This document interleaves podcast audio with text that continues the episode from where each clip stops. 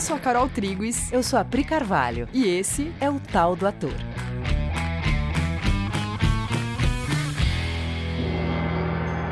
Cabelo lindo, cabelo lindo, cabelo lindo. a Carol já começa fazendo uma piada, cara. E aí, galera? Oi, gente. Oi, gente, tudo bem com vocês? Tudo bem, amores? Beleza? Então, a gente tá vindo de um episódio, de um papo, né? A gente não, não quis fazer uma série com episódio 1, 2 e 3, mas a gente acha que a gente vai gastar um tempo agora falando de uma história que a gente começou no episódio passado, né? Sim, então se você não ouviu, eu acho que vale. Vai lá, escuta o episódio passado e aí volta e a gente continua essa conversa. Então, no episódio passado, a gente começou a falar das posturas internas de uma pessoa que está comprometida, sinceramente comprometida com mudanças efetivas no mundo. E a gente quer continuar falando sobre isso para aprofundar o tema e para convidar para um lugar de visão, um posicionamento onde ações possam florescer. E quando a gente olha alguns feitos, algumas atitudes de pessoas que são referência de engajamento em processos de mudança, né? Por exemplo, Gandhi, como a gente já comentou aqui no outro episódio, que é um exemplo de engajamento em mudanças. Martin Luther King, Stanislavski, o Augusto Boal, né? Às vezes o seu vizinho que propôs alguma coisa legal e útil para a rua, para o bairro, enfim. É, qualquer pessoa que se permitiu ampliar sua visão para além das demandas pessoais e assim deu vazão a uma força, uma potencialidade totalmente intrínseca à nossa natureza. Isso é muito importante, uma potencialidade totalmente intrínseca, parte constituinte da sua natureza. Sim. Será que essas pessoas que dão vazão a essa potencialidade intrínseca, será que elas não estão vendo alguma coisa sobre a vida que muitas outras pessoas só não estão vendo e por isso elas não estão gozando dela? Será que essas pessoas elas não estão identificando algo sobre a vida, sobre como as coisas de fato são e funcionam, que a maioria das pessoas só ainda não estão vendo? Uma coisa que é muito mais sobre ver algo além e se apoiar nisso do que ser um super-herói que tira não sei de onde uma força pessoal extraordinária? Né, por exemplo, aquela maneira de falar, né, que, que traz isso, que ilustra isso que a gente está falando, que é sobre surfar numa onda, né? Que viver é surfar numa onda, num fluxo da vida que ou você tá, tá nesse fluxo, você tá surfando nesse fluxo, ou você se retira e não tem a força Sim. desse engajamento de estar tá surfando. Porque a vida não é um vácuo onde você cai. A vida, ela é algo. E você tem que fazer contato com o que ela é para poder se alinhar. E aí sim surfar nela, com ela, entender esse fluxo, perceber esse fluxo. Então, para viver assim, dessa forma como a gente está falando, você vai ter que se dar uma autorização para viver a partir dessas premissas, porque o mundo talvez te peça para priorizar outras coisas, partir de outras premissas. E aí você pode se perguntar, tá, mas e não sei o quê, mas e aquilo, e mais aquela outra coisa, sabe? Colocar um pessimismo nessa mudança. Só que sim, isso parte de uma autorização interna de seguir algo que você tem dentro de você e você acredita. É uma autorização para você viver focado em outras coisas, focado em sinceras realizações. É você quem tem que se autorizar ou se dar uma permissão para viver motivado por vontades, por coisas que não são atender a mim mesmo e a minhas necessidades particulares. Uhum. Na verdade, a gente está falando sobre se permitir. Porque, de fato, há um auto-aprisionamento num mundo pequeno que não satisfaz o seu coração. Né? A criança tem muito isso, né? De pensar sobre uma realização maior no mundo, né? Que tem um impacto no mundo, onde ela dá vazão para uma natureza criativa e aí as coisas mudam no mundo, né? Ela tem uma, uma coisa de pensar no mundo sendo transformado, um sonho, uma coisa de é, ver o bem acontecer, a ver as transformações acontecer. Ela tem certeza de que quando ela tiver possibilidade, né, quando ela deixar de ser criança, né, assim que ela tiver a primeira possibilidade, ela vai ter impacto no mundo. Uhum. De qualquer maneira, mas ela, ela não tem dúvida de que a presença dela vai gerar um impacto no mundo. Uhum. E é uma desconstrução que a gente passa dessa coisa inata para a gente se tornar adultos que acham que isso não é assim. Ou que seria utópico, né? Que viver perseguindo isso é uma utopia, né? Só que não é uma utopia, é uma questão de tempo e dedicação para que isso aconteça. Então, Com isso dito, vamos para mais uma postura interna de quem considera de verdade fazer mudanças efetivas no mundo, que é o nosso tema de hoje, que é a consciência da sua importância na vida do outro. Yes, a consciência da sua importância na vida do outro. Do outro. Quando a gente fala sua importância na vida do outro, o que, que vem na sua cabeça? Tem uma imagem na sua cabeça de você sendo mais importante que o outro? Em destaque ou diferenciação de alguma maneira? Porque se vem essa imagem, também vem insegurança, porque essa imagem gera insegurança e medo e responsabilidade, porque é uma imagem de solidão. A gente falou disso bastante no episódio passado, né? Nossa, todas as vezes, né, que você se imagina numa postura de destaque, né, em diferenciação do outro, é, e o outro dependendo de você e você sendo responsável por alguma coisa, isso vai dar medo, né? E vai Total. dar muita insegurança. Quando a gente fala a sua importância na vida do outro, a gente está falando da sua possibilidade de impacto, mais até do inevitável impacto na vida do outro. Reparem, não tem ninguém que tenha passado pela sua vida rápida ou demoradamente que não tenha te impactado de alguma forma. Será que tem uma história que eu não sei se a gente já contou aqui, mas que se a gente contou, a gente vai contar de novo porque ela é muito boa para ilustrar. A história é a seguinte: é, eu estava começando a dar aula, eu dava aula já acho que há uns dois anos, mas era meio começo assim. E aí é, eu tinha uma, uma pergunta na minha cabeça que era assim: eu não sei se eu sou uma professora muito legal, eu acho que eu ainda tô meio aquém como professora, e eu estava mesmo, porque de fato eu era uma atriz com uma carreira como atriz que dava algumas aulas. Então eu percebia que não era a coisa de dar aula para mim ainda não era tão natural como é, atuar. E eu estava meio que me perguntando, porque eu estava com turmas de adolescentes que tinham bastante demanda, e, e eu percebia que eu não estava ainda assim tão interessada, tão junto com eles. Enfim, isso ficava na minha cabeça e eu seguia dando aula. Aí um dia eu cheguei no lugar onde eu dava aula e presenciei uma cena de um dos alunos, eu não me lembro exatamente o que aconteceu, ele se machucou, ele alguma coisa aconteceu com ele, assim, de, ele se fragilizou naquele momento, acho que ele se machucou, sei lá. E aí uma outra professora, mais velha, bem mais velha, pegou esse menino, imediatamente ela catou o menino assim, ela, ela pegou com o corpo dela, ela catou o menino, que era grande, era um adolescente já, e ela protegeu ele com o corpo dela, ela ofereceu para ele segurança e foi cuidar dele.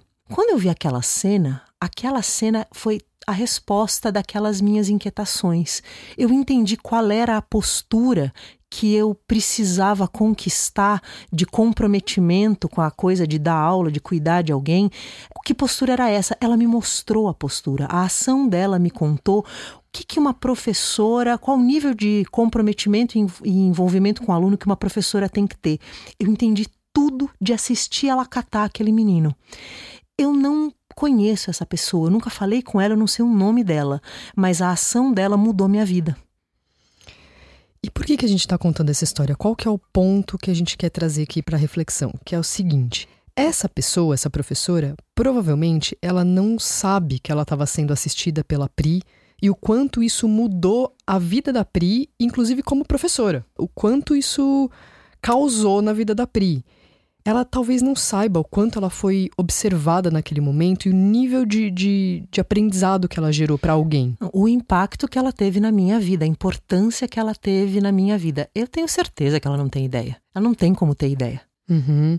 Então, repara agora na sua vida. Quantas histórias dessa que a Pri contou, quantas dessas histórias você poderia contar? Quantas pessoas você observou e que você aprendeu com aquilo que você observou? Que aquela pessoa foi referência de algum novo comportamento que você entendeu a partir da observação de alguém.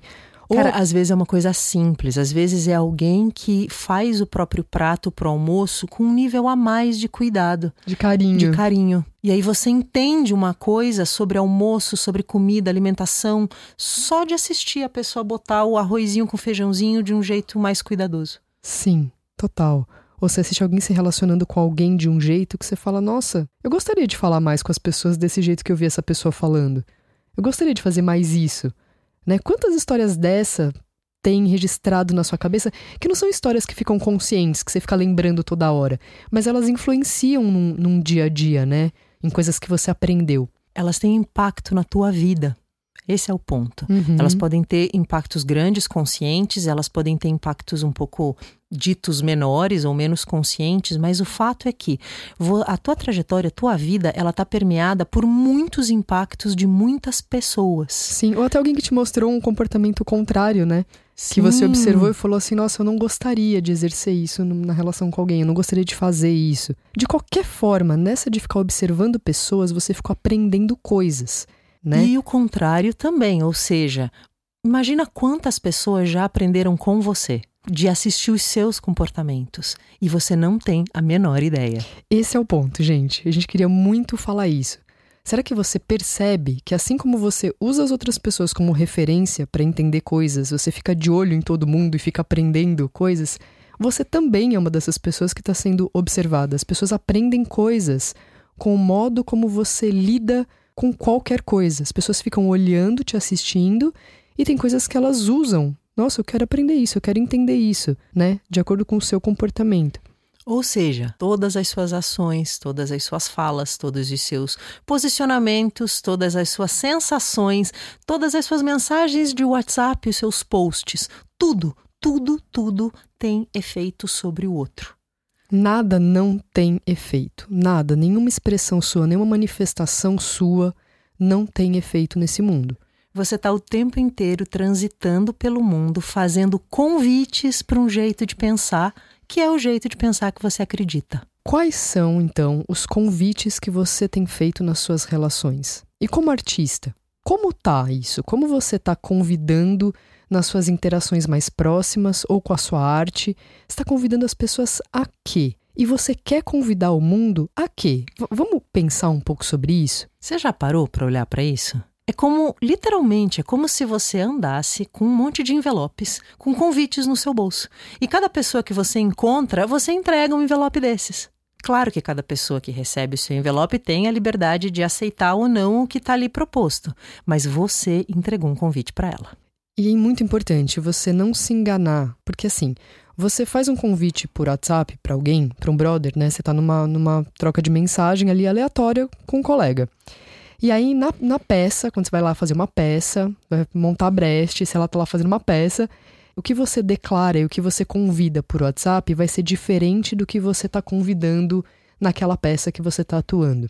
Não é diferente. Então, o convite, ele tem muito mais a ver com o modo como eu vivo, como eu transito pelo mundo, do que com o que eu falo nas palavras. Né? Para o artista, é muito importante ele entender que o que ele vive no dia a dia, ele vai viver no palco também. A sua proposta de modo de olhar para a vida, de olhar para as pessoas, de olhar para você mesmo, o jeito que você transita, o que você depõe no seu dia a dia, é o que você vai depor no palco. Porque você vive no seu dia a dia com um foco, com uma cabeça, a cabeça de um tamanho. E na hora do seu dito fazer artístico, isso não vai mudar completamente. Você não vai mudar completamente aquilo onde você tem focado a sua energia de vida e o tamanho da sua cabeça. Uhum. Entende? Não faz sentido. Não, não, você não é uma máquina de lavar. Sim. Que você liga e muda a velocidade 1, 2, 3. Não, não é. Né? Não, o que você treinou no seu dia a dia, né? A postura que você vem exercendo, você vai continuar exercendo ela no palco, né? Lógico, a hora que você vê a plateia, as pessoas chegam, aquilo toma uma proporção, né? De entrega. Mas o que você vem entregando no micro, você vai entregar no macro as coisas de mesma natureza. É como dizer que liquidificador não lava roupa. Sim. liquidificador é liquidificador. E lava roupa é lavar roupa. Bela analogia, muito bem. Conte comigo para exemplos maravilhosos. Muito bom, deu para visualizar melhor aqui. Imaginei uma roupa entrando num liquidificador que vai, ia dar bom. Não vai dar bom. Não, não bom. vai dar bom. E também bater essa vitamina na lava-roupa. Nossa, precisa de muita vitamina, muita né? vitamina. Talvez fosse legal, não sei.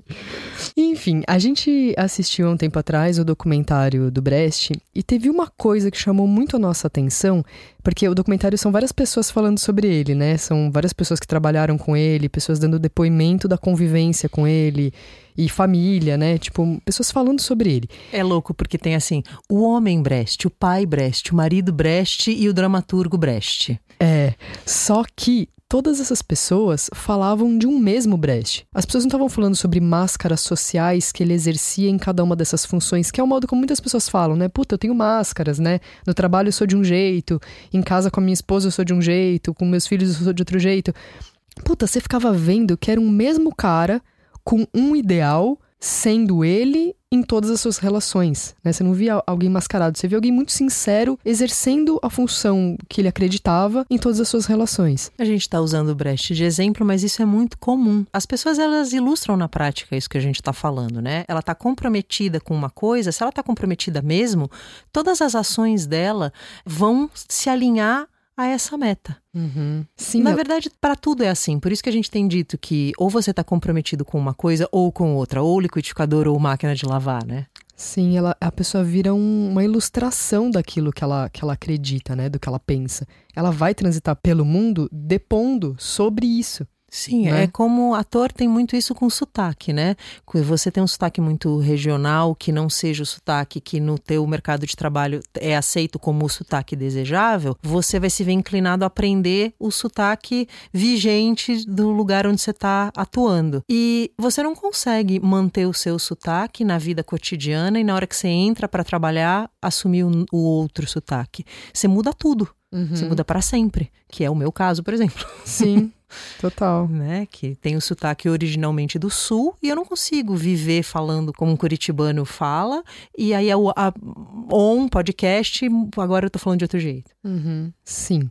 E esses convites, eles não estão no âmbito do que você fala, né, do que você diz com a boca, né? Eles estão no âmbito do que você sente e do que você pensa. Ela é uma visão sobre o mundo, sobre todo, sobre você. E é por isso que você não vai conseguir ter essa postura no palco e outra postura no WhatsApp, né? Porque as duas elas estão embasadas no jeito que você pensa e vê o mundo. Bom, vamos definir então convite. O que é um convite? A gente não falou que você anda com convites no bolso? O que é um convite? Total. Convite é a minha proposta para que a pessoa venha a ver do meu ponto de vista, como eu estou vendo.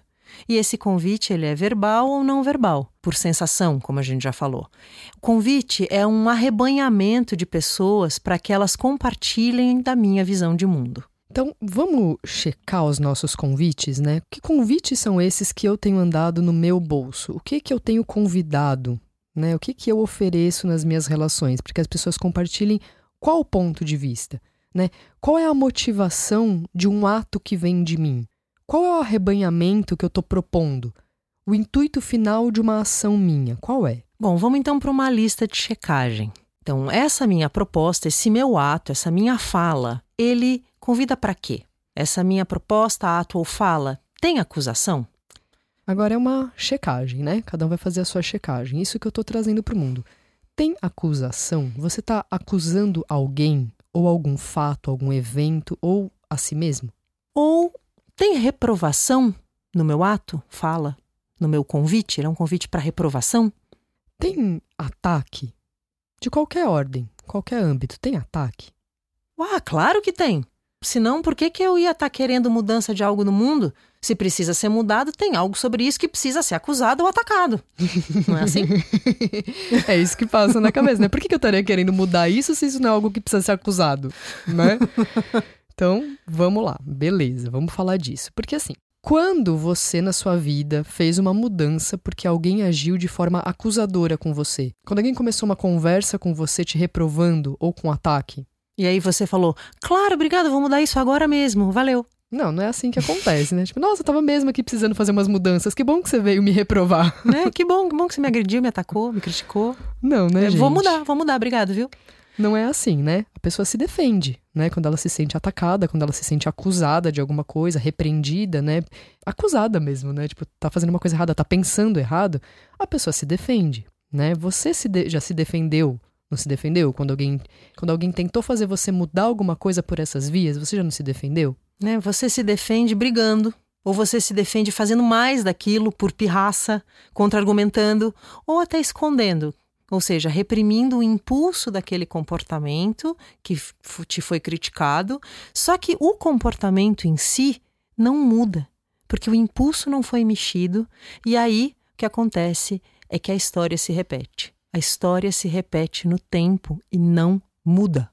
Gente, isso é muito importante. Esse ponto é muito, muito importante. A gente precisa reconhecer, já que a gente quer mudanças no mundo, a gente precisa reconhecer isso, que no momento em que a gente se sente criticado, acusado, a gente não faz mudança. Não, a gente se fecha se, se em preservação uhum. de um ataque, se defende e né? fechado, você fica mais dentro do teu próprio sistema e você uhum. não vai ver a possibilidade de uma coisa nova que te convide para uma mudança. Não, a gente só tem duas possibilidades nessa hora que eu tô com medo e defendido.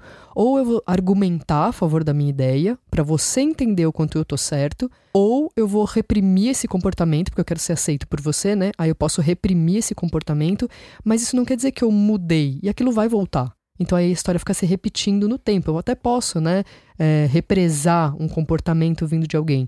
Mas se ele não foi internamente mudado, ele vai se repetir no tempo, vai acontecer de novo aquilo. Sim, porque conquistar bases internas de mudança em alguém não é simples mesmo. É trabalhoso, precisa de dedicação. Dá para perceber nisso que a gente está falando que propor que alguém mude uma base interna de pensamento pressupõe um nível de dedicação que vai muito além de identificar uma questão e sair falando dela. E a gente não está questionando os formatos de fazer isso. A gente está questionando as intenções ao fazer isso. Dependendo da sua intenção ao, ao apontar para alguma coisa, né, e se manifestar sobre ela, ela acaba virando um desserviço para o seu próprio trabalho, para a sua própria meta de gerar uma mudança. Porque se gerar fechamento no outro, medo, defesa, não entrou. O que você tentou elucidar ali não entrou. Se não entrou, não gerou a mudança. Entende? Tudo vale, tudo pode. Né, a gente não está é, estabelecendo regras. A gente só está contando que tudo gera as decorrências relativas à intenção de cada ato. A gente está falando sobre posturas cuja decorrência é gerar mudança de pensamento numa cultura. A gente está falando sobre comprometimento em fazer mudanças efetivas. Por isso que a gente está investigando o que leva a mudanças efetivas e o que não leva. Uhum. Isso talvez leve tempo né? E demanda paciência, isso demanda comprometimento e uma visão verdadeira de mundo e a longo prazo. Né? Não são coisas que necessariamente você vai investir nisso e você vai ver uma mudança muito rápida acontecer. Talvez não. Talvez você precise ser exemplo de uma mudança por um tempo, até que alguém se interesse, observe, queira fazer essa mudança junto com você e vai mudando uma cultura. Talvez não seja uma coisa rápida. É muito louco a gente não ter paciência com o tempo que as pessoas levam para fazerem mudanças, porque se você olhar para você mesmo, né, quando eu olho para mim mesma, eu demorei para fazer algumas mudanças. Uhum. Eu precisei que alguém ficasse ali fazendo a mesma coisa, expressando a mesma coisa por um bom tempo, para eu efetivamente falar, tá bom, realmente, eu vou trocar a minha postura por essa que você está me apresentando. Alguém precisou ser muito paciente comigo não e, e não arredar o pé da demonstração. Então não é tão difícil de entender que quando você, como artista, quer uma mudança no mundo, você está falando com pessoas que, igual a nós, temos esse tipo de comportamento. Precisamos que alguém fique pacientemente sendo uhum. exemplo daquilo que a gente está propondo. Não é assim, olha, eu preciso que você pare com isso agora e pronto, parou. Não é realista, gente. É um pouco ingênuo, né? A gente achar que as coisas são assim. Para alguém mudar bases internas de pensamento, essa pessoa tem que se abrir, né? E aberta, ela vai escutar, vai deixar entrar algo que pode desbancar algo no qual ela está apoiada, onde ela apoiou a segurança dela. Percebe o quão delicado e profundo é propor esse movimento para alguém? Porque se ela está apoiando a segurança dela ali, não é simples para ela tirar a segurança dela dali para ouvir o que você está falando. Né? Ela vai precisar se sentir que você está fazendo isso, está entrando sem armas, né? Porque se você entrar com armas, ela não vai abrir para você. Total. Então, se por um lado a gente explica isso e você pensa, uau, nossa, caralho, que difícil, que complexo. Por outro lado, você sabe disso e sabe fazer isso e já fez isso. Quando você estava muito interessado que alguma mudança acontecesse, você gastou seu tempo se dedicando a fazer isso vai, por alguém. Vai, vai olhar para isso, vai lembrar de situações onde você realmente queria ver uma mudança acontecer e você teve que investir um tempo nisso, uma dedicação. E rolou. Vai lembrar de situações em que isso aconteceu. Bom, então vamos falar um pouco dos convites que funcionam. Sim. Então, um primeiro convite que a gente percebeu que seria legal compartilhar aqui, porque a gente viu que é uma coisa que funciona, é uma meta na elucidação. Uma meta que não mude, né? Uma meta acima de tudo na elucidação, na conversa, na explicação, sua e das outras pessoas. Então, querer a verdade acima de qualquer opinião, compromisso com a verdade, porque eu também preciso dela. Né? Em qualquer engajamento que eu tô para gerar mudanças, eu preciso ter esse discernimento do que o que é verdade. E aí eu gero uma abertura para que eu também possa ver essa verdade, ter contato com ela e propor ela para quem está ao meu redor. Segunda coisa, retirada do medo, desvio da resistência, não pilhar um ambiente mental de medo e de defesa. Acho que essa é fácil de entender. Por tudo que a gente falou sobre quando uma pessoa está com a segurança dela apoiada numa postura, e uma postura que ela tem é uma coisa que onde ela apoiou a segurança dela, ela está identificada, é muito fácil ela sentir medo frente a qualquer proposição de mudança. Então você vai ter que ser hábil, você vai ter que ser hábil em tirar o medo, desviar a resistência dela, não pilhar um ambiente mental de medo e defesa, porque assim você ajuda a abertura para que o novo possa entrar. Sim. Aliás, a arte é só é... uma, uma, ferramenta perfeita para isso. Ah, é. A gente tem uma bela ferramenta na mão, né, de transformação.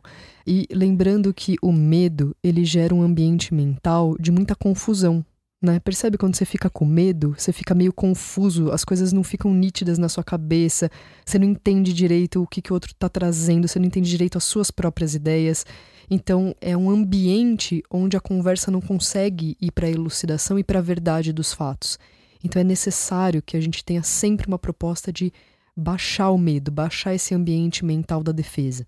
Para ajudar alguém a ver algo novo, você também precisa considerar muito esse alguém. Se ela entrou ou não entrou no medo, por exemplo. Você tem que estar tá vendo no meio do teu discurso o que está acontecendo com aquela pessoa e você vai ajustando o seu discurso, né, driblando e considerando. Então você tem que estar tá ligado no outro, muito ligado no outro. Lembra, é a sua importância na vida do outro. É.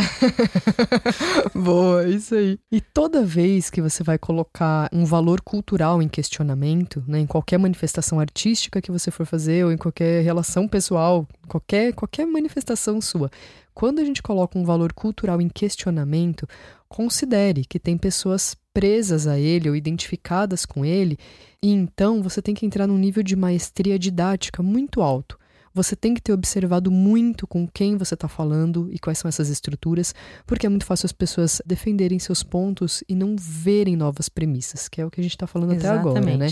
Um bom exemplo disso, de novo, é o Brecht. Uhum. Quando ele fala o teatro tem que ter música, o teatro tem que ter entretenimento, ele tem que entreter e divertir para que então a gente possa falar aquilo que a gente precisa. Ele está falando isso por didática, ele está falando isso por conhecer profundamente a mentalidade de quem ele quer atingir e fazer aí um convite afetivo. Sim. E por fim, a gente precisa ter amor e confiança na vida que existe em todas as pessoas. Todas as pessoas. A vida que existe, a existência de todas as pessoas com quem nós estamos nos comunicando. Todas as pessoas. Contato e confiança com a vida, amor e confiança na vida que existe em todas as pessoas. A gente sabe que a gente está falando de coisas que precisam de um aprofundamento e de um treino.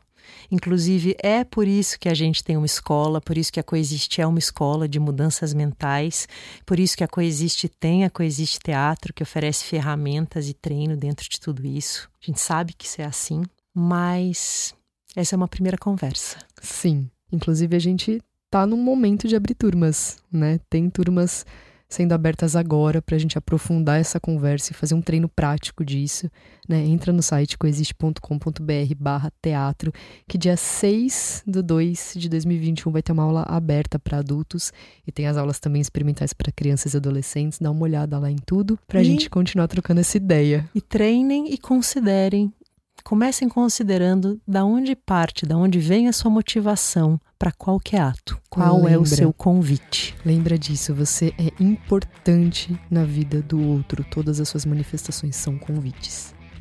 Beijo, gente. Beijo, amores. Até semana que vem.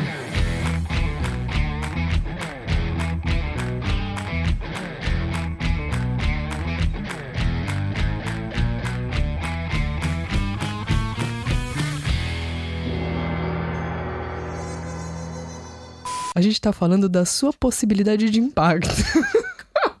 é melhor você falar, eu não vou conseguir falar isso. Você sabe sim. É que tem as frases mais com, com a minha jeito de falar e as frases mais com o jeito da Carol de falar, né? eu vou tentar. que propor que alguém não. Ai, que propor. A gente tem uma puta de uma ferramenta na mão. Ah, eu falei puta. A gente tem uma bela ferramenta na mão.